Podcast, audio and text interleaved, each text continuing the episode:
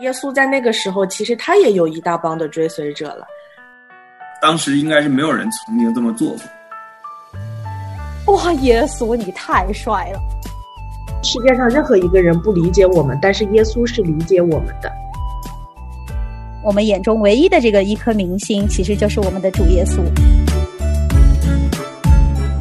我们是耶稣迷弟迷妹。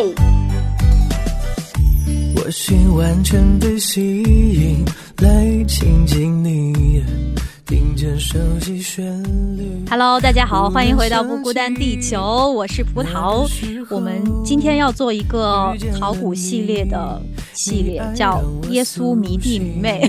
这个系列在我们节目当中好像已经很久没有出现了，但是我自己一直是挂念着这个系列，因为在过往的我们请来的嘉宾当中，其实听到了很多很多精彩的故事，他们如何在生命当中遇见神，这些经历对我自己来说是有很大的启迪和鼓励，还有很多的帮助的。那我一直都期待着，哎，下一次到底是谁要来做这个耶稣迷弟或者迷妹？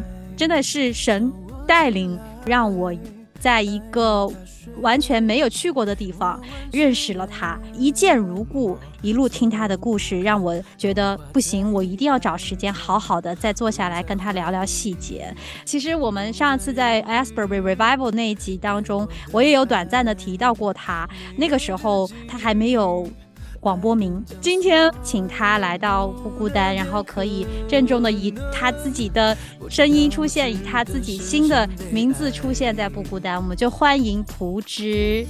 Hello，谢谢葡萄，谢谢葡萄邀请我，我真的没有想过说，哎，我也会有这样的机会，然后跟大家一起分享神在我生命当中的作为和奇妙的经历。哇，太感恩了，我们两个的姓还是一个姓呢，一个葡萄，一个蒲之。我那天还在说，我们两个应该是出于同一段经文，也真是巧了。嗯哼，在组里的一家人呀。嗯，我还挺惊奇的，就是我一开始让你起一个广播名，你说我已经有了。我第一次从我的嘉宾那里收到这样的反应，一般大家会觉得哦是吗？然后就会觉得很新鲜，就要再起一个名字。但对你来说，好像蒲之这个名字已经用了挺久了。对，这个名字其实是在二零二零年。刚好是有一次我要在线上参加一个宣教培训，取的名字。然后在这之前，我一直在祷告寻求，想要有一个很有属灵意义的一个名字。但是翻了圣经里面的一些名字，我都不太喜欢，因为那是别人的故事，不是我自己的名字。然后我就想要一个，哎，嗯，有一个和神的关系很亲密又结果子的生命。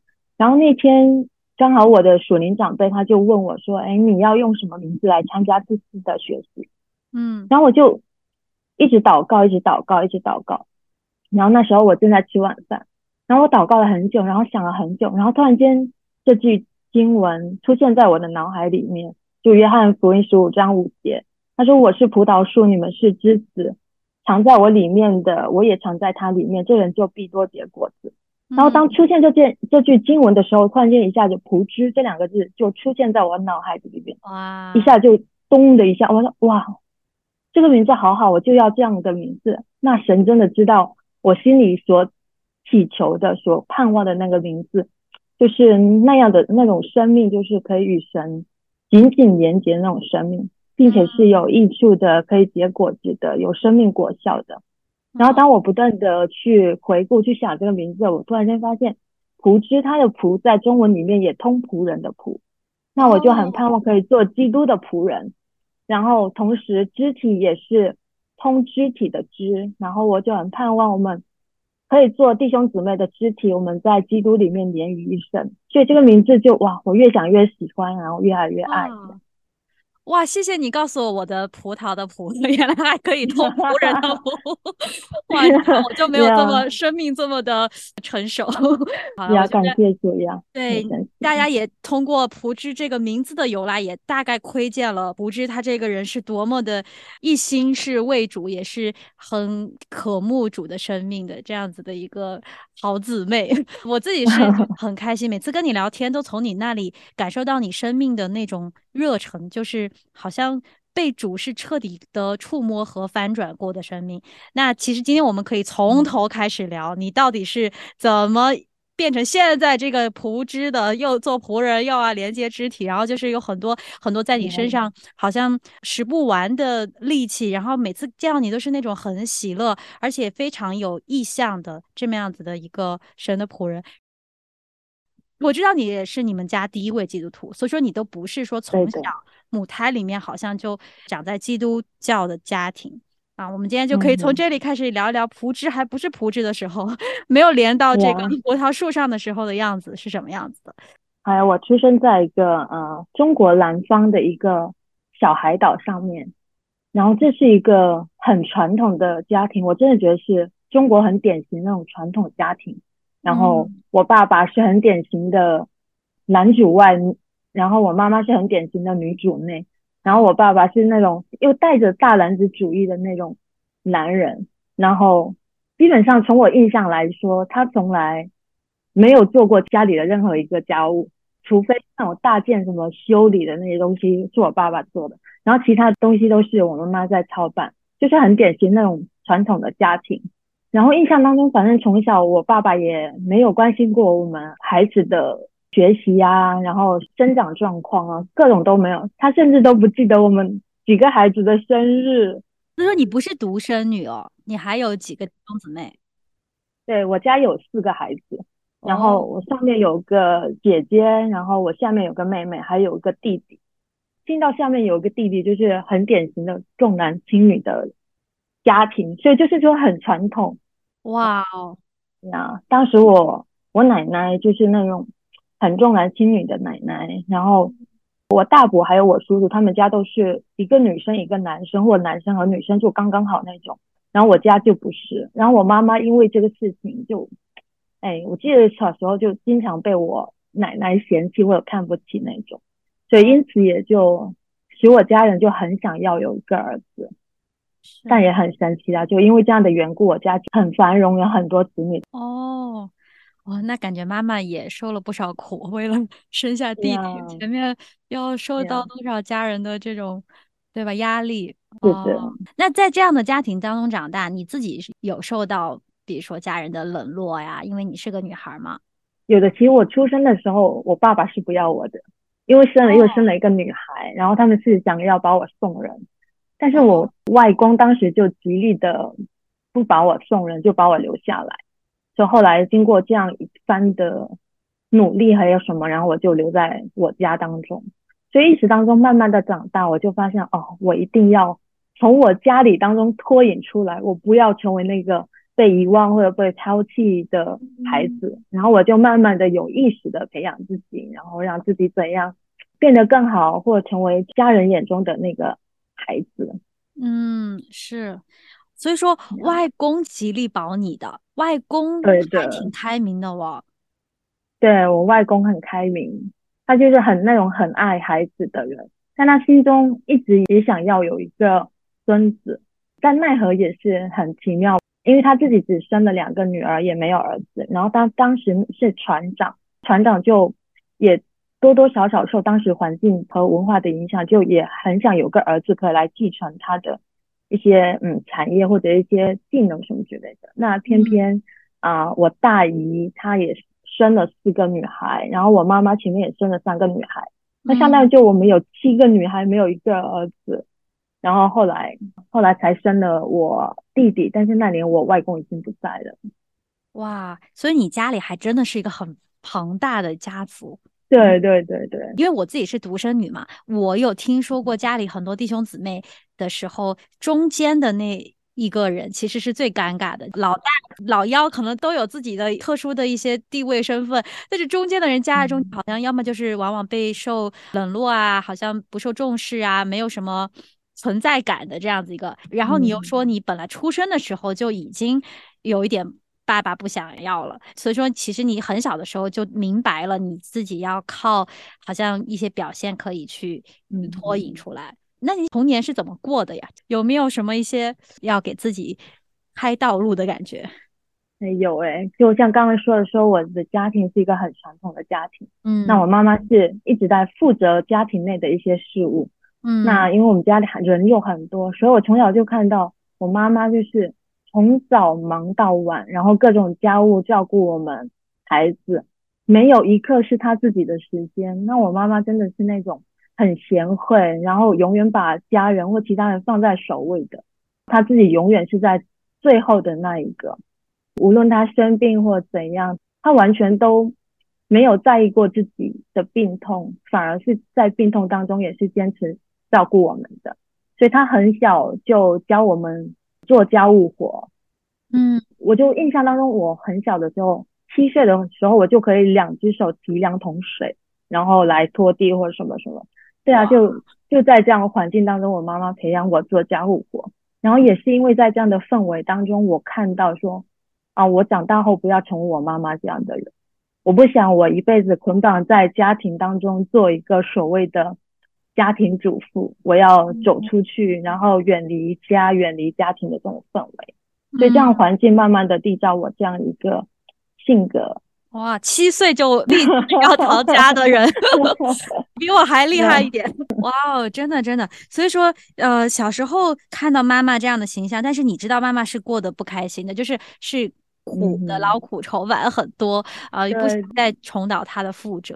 是的，哇，所以说七岁的时候你开始做家务，那个时候你已经上学了嘛，对吧？对对对，开始上学。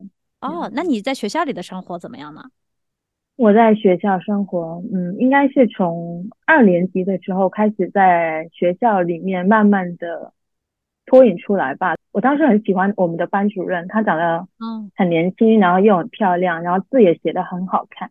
然后我就开始慢慢的，哎，我也要写字很好看。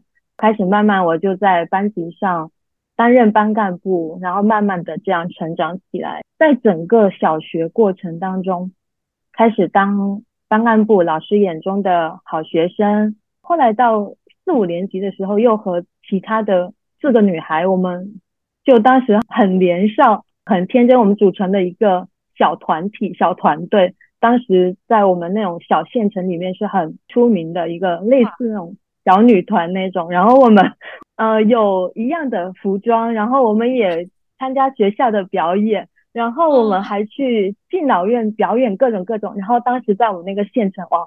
可谓是非常出名，然后后来还有别的女生模仿我们，要模仿我们这样的，要 要他们也要组团，然后也要跟我们一样去表演什么什么，然后就啊觉得好好笑，然后因为这样的一个氛围，然后在当时在学校里面，在小县城里面，名声也都是很噪，风光人物啊。呀，风光人物，多少是有点才华在身上的。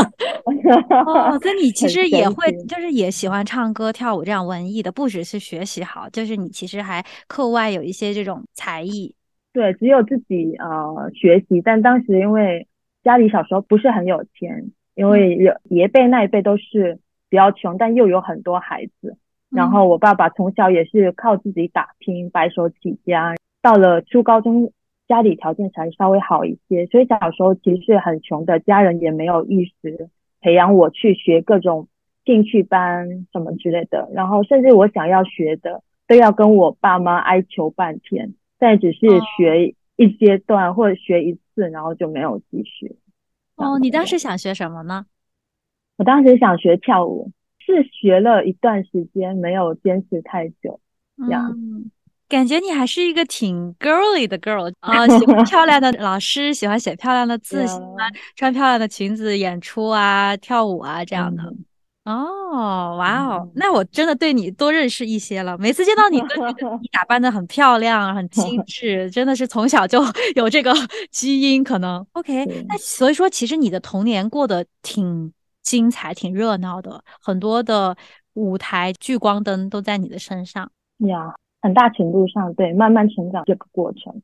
那所以直到初中的时候，后来有一次也算是分配班级的时候，当时学校还有整个县城应该开始施行用分配制的，不再是按成绩来分你初中或高中的学校。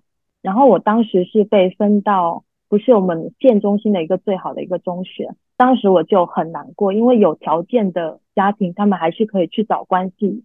进到好的中学的，嗯，但我父母他们从来不喜欢去找任何关系，他们都觉得你自己有多大能力，你怎样你就去哪里就好了。然后当时我就很难过，被分到一个不太好的学校。从那一刻，我心里暗暗下定决心啊，我长大以后我要怎样，我要。如何建立有人脉或怎样的关系，可以帮助我以后的子女，他们有更多的机会等等之类的。初二就开始为自己的子女开始，哇！对啊，所以就是我要做主的人生，就是这一阶段，就各种我要做主安排。嗯，然后去了那个学校之后，也是有小学办学的光环，然后到了初中，就大家都认识啊，你们以前几个人怎样？很轰动，玩的很好的姐妹怎样怎样？我记得我当时刚升学校的时候，然后我们语文老师说，他第一眼看我的感觉，他说以为我是一个小太妹。后来他看到我成绩之后，才发现哦，原来你是一个学习好的小太妹。然后对我的态度和想法 开始有一些改变呀，然后就慢慢的在学生和老师面前赢得不一样的一个成绩吧。我印象当中我。初一还说开始学英语的时候，然后我们第一次只学字母，我觉得我非常搞笑。是第一次小测的时候，我的字母只拿了九十八分，但是有另外一个同学，他算是我表姐吧，我们同龄，他考一百分。那时候我心里暗暗在想，不行诶，我长得比他好看，我一定要成绩比他好才行，不能成绩比他差。然后所所以说那时候我就。暗暗下决心啊！我要把英语成绩提上来，我要学习好各种各种，嗯，这种暗暗的下决心。然后我就开始从那时候开始自己听那种录音带，然后自己啊在房间里面学英语，然后跟着练什么的。然后我妈妈就一直回顾我说，小时候我的英语读的并不好听，自己在房间里面一直读，一直读，一直读，然后才慢慢的缔造了我开始在这方面有好的一个发展。然后他经常跟我们。四个孩子这样子讲，说我小时候是本来不是那种很有天赋，但是是后天愿意自己去加增技能的人。哇，你应该是初代的自己激自己的娃。对，应该是 哇。但是我在想，你刚才讲了在初中的那个形象，又是外表很。靓丽很好看，甚至老师觉得你是小太妹，然后但是成绩又很好，这样的学生一般在初中的时候会被排挤吧，会被大家孤立的感觉吧？你自己在初中的时候朋友多吗？还有你小学的那些小姊妹们都去哪儿了？到初中的时候，我们都没有分在同一个学校，哎，每个人都不一样的学校。其中一个姐妹她还去了另外一个城市，然后我们其他都分在不同的学校。但偶尔联络，但是不同学校会建立新的一个友谊。那我当时的友谊各方面都还挺好的，算是当时的风云人物，也有很多女生会跟我玩什么的，其实也导致了当时。有早恋的哦，开窍开的早 呀。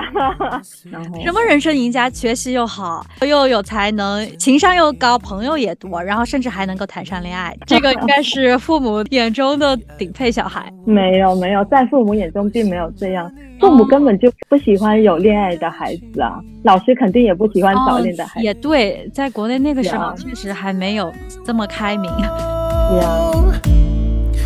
不能错过，怎能错过？热烈的爱向我袭来，爱如大水，我完全淹没，所有不堪融化在你爱中，不再怀疑，不再忧虑，对我的爱没有止境。所有不能变可能，我知道我值得深深被爱。然后说到现在，其实是做的一直都很好。那家里你爸爸对你有一些改观吗？或者对你的态度会有一些变化吗？有的，就因为我小学的我们五个姐妹里面，其中有一个小姐妹也是现在一直都是好姐妹。她的家庭氛围是我很羡慕的。她是独生女，然后她的爸爸和我爸爸完全是不一样的。她爸爸是那种很爱她的孩子，各方面都帮他操心，然后跟他关系很亲密，他们也经常搂肩说笑，各种各种。然后我小时候经常去他家玩，这样的氛围让我很羡慕，所以从那时候就小学，然后我开始就回家，我也尝试着跟我爸爸有这样的一些亲密的互动，跟他聊天，跟他勾肩搭背什么什么之类的。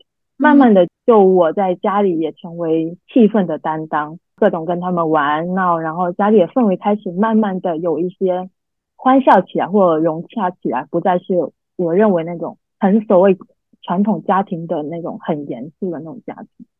呀。然后，所以从那时候就家人开始对我会期待很多，然后也开始摆脱我所谓老二的身份，这样。哦，变成老大了，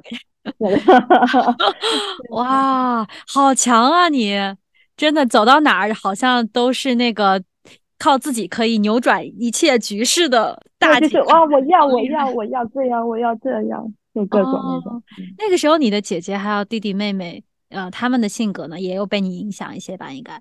嗯，我的姐姐她性格和我刚好是相反的，她是很需要就被家人或其他朋友人认可的之后，他才会进行改变的那一个。然后我是我要先做出改变，让别人来认可我或接受我，所以我们是完全不一样的一个性格。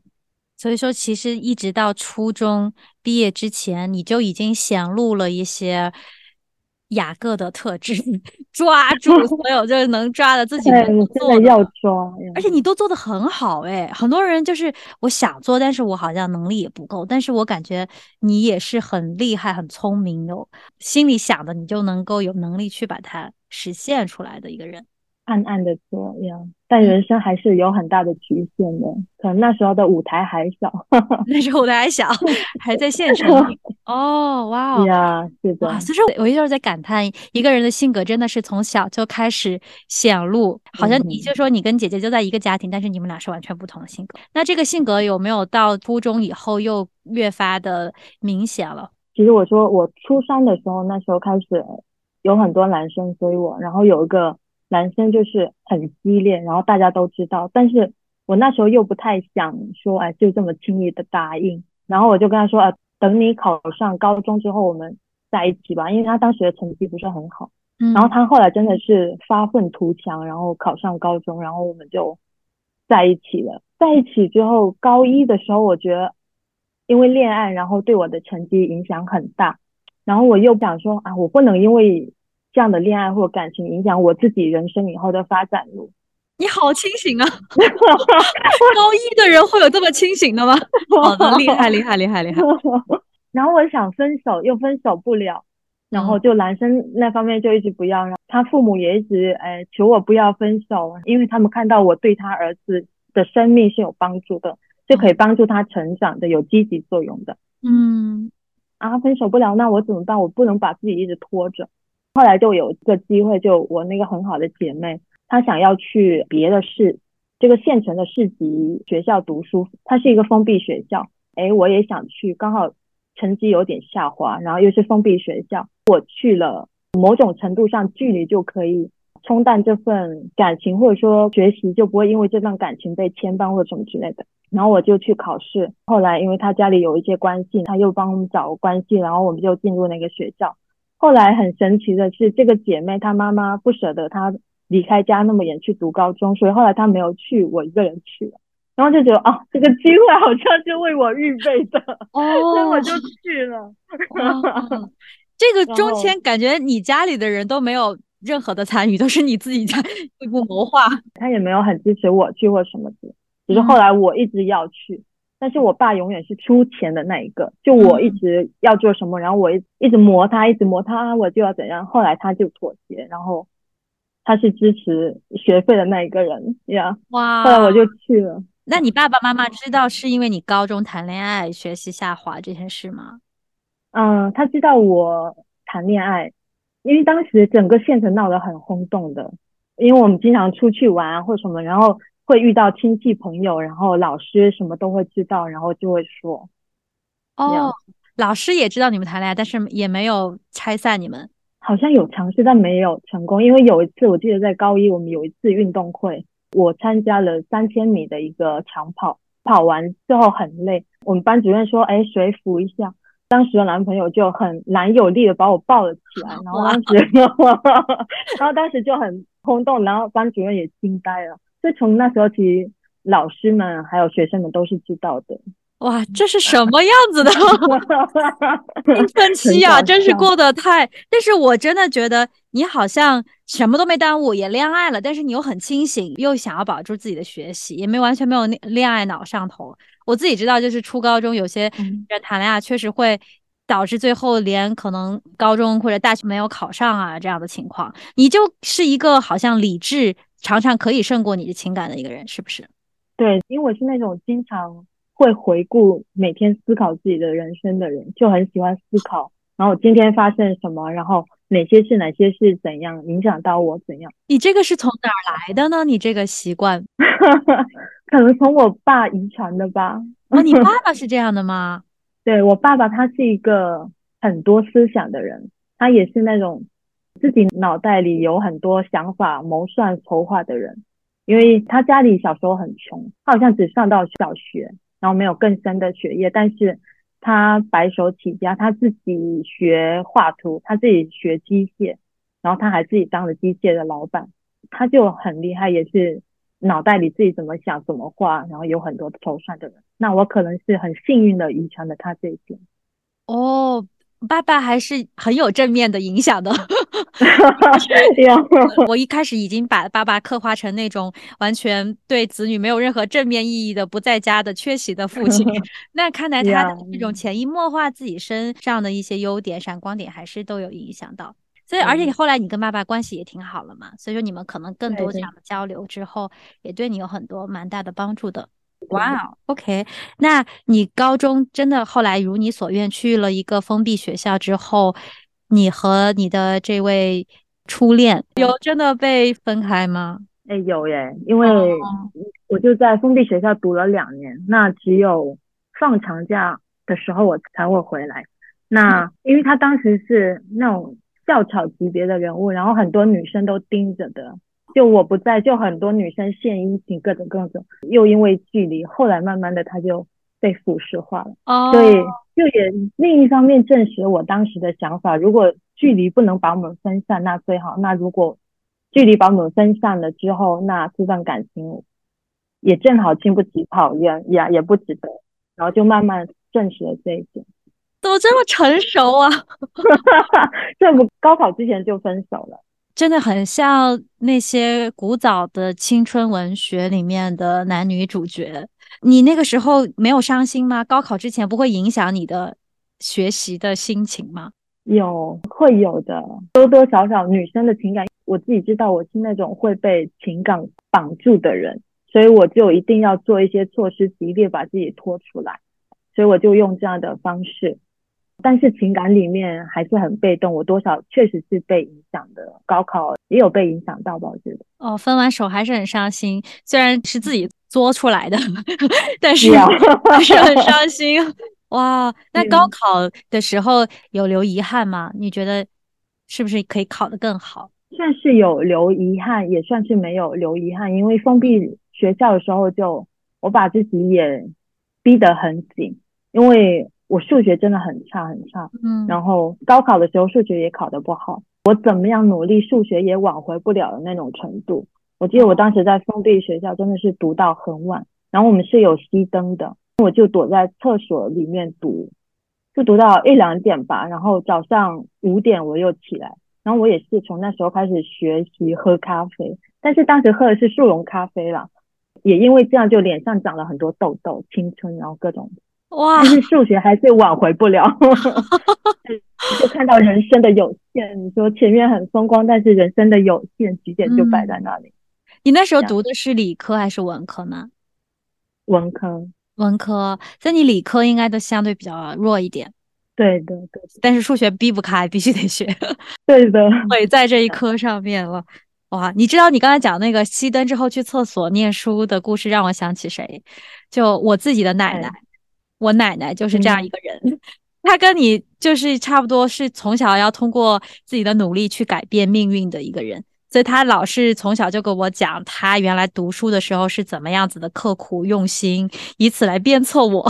但没想到我就是放荡不羁的人，就没有走这种刻 苦路线。但是我每次听他的故事就很感动。今天又再次听到你，我想说，因为我奶奶那个年代，你想本来就是能考上大学的人很少，而且特别是家庭也不太那么富裕的情况下，你要去争取奖学金各样的情况下，其实我觉得，呃。那个年代对我来说，这样的故事还比较合理。原来我的同龄人、同辈人 也有这么厉害的角色，真的是开眼界了。不过，我觉得你高中的时候，你能够知道要努力读书，是很多人都那个时候人都还没有长开。就我们像我高中的时候，完全是稀里糊涂的。我虽然知道说我想要什么样的人生，我想要怎么样去过，但其实我是完全一个被动的，我不知道怎么去。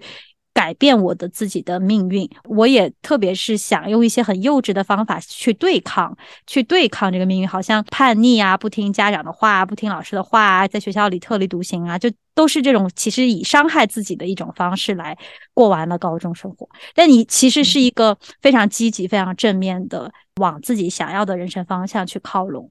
我觉得好佩服你。嗯可能是因为从小我爸妈很少。干涉我们的学习或成长，所以导致我有这样的意志，说我要为自己筹划吧。我觉得可能也这也是其中一个原因。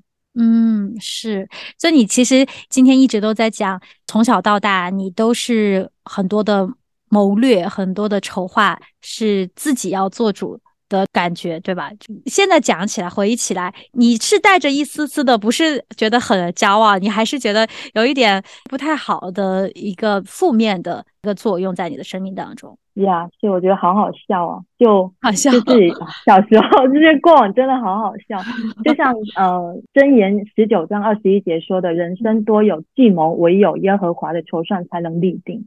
然后自己很多里面的这些想法，怎样怎样怎样。其实到后来都没有成就啊，或者都是昙花一现，一下子就没掉了。其实并不能给自己人生或未来带来太多的立定的一些技能的。嗯，所以这就是说回到你当时。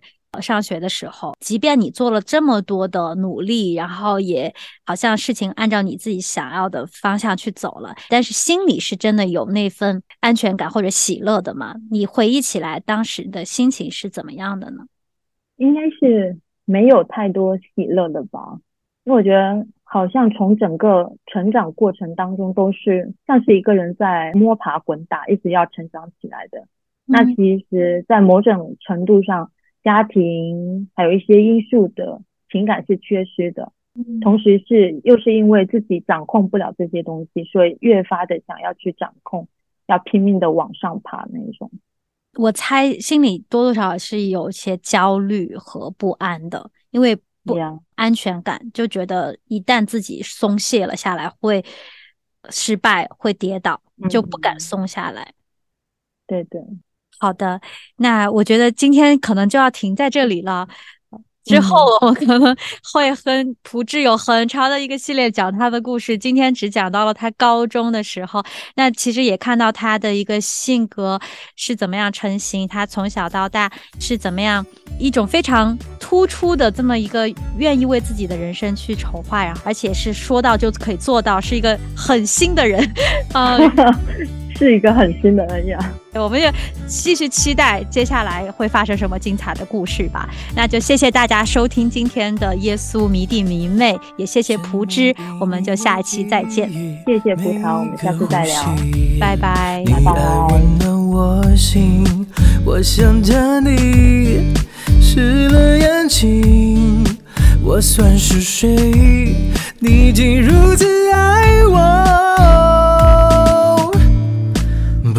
错过，怎能错过热烈的爱向我袭来，爱如大水，我完全淹没，所有不堪融化在你爱中，不再怀疑，不再犹豫，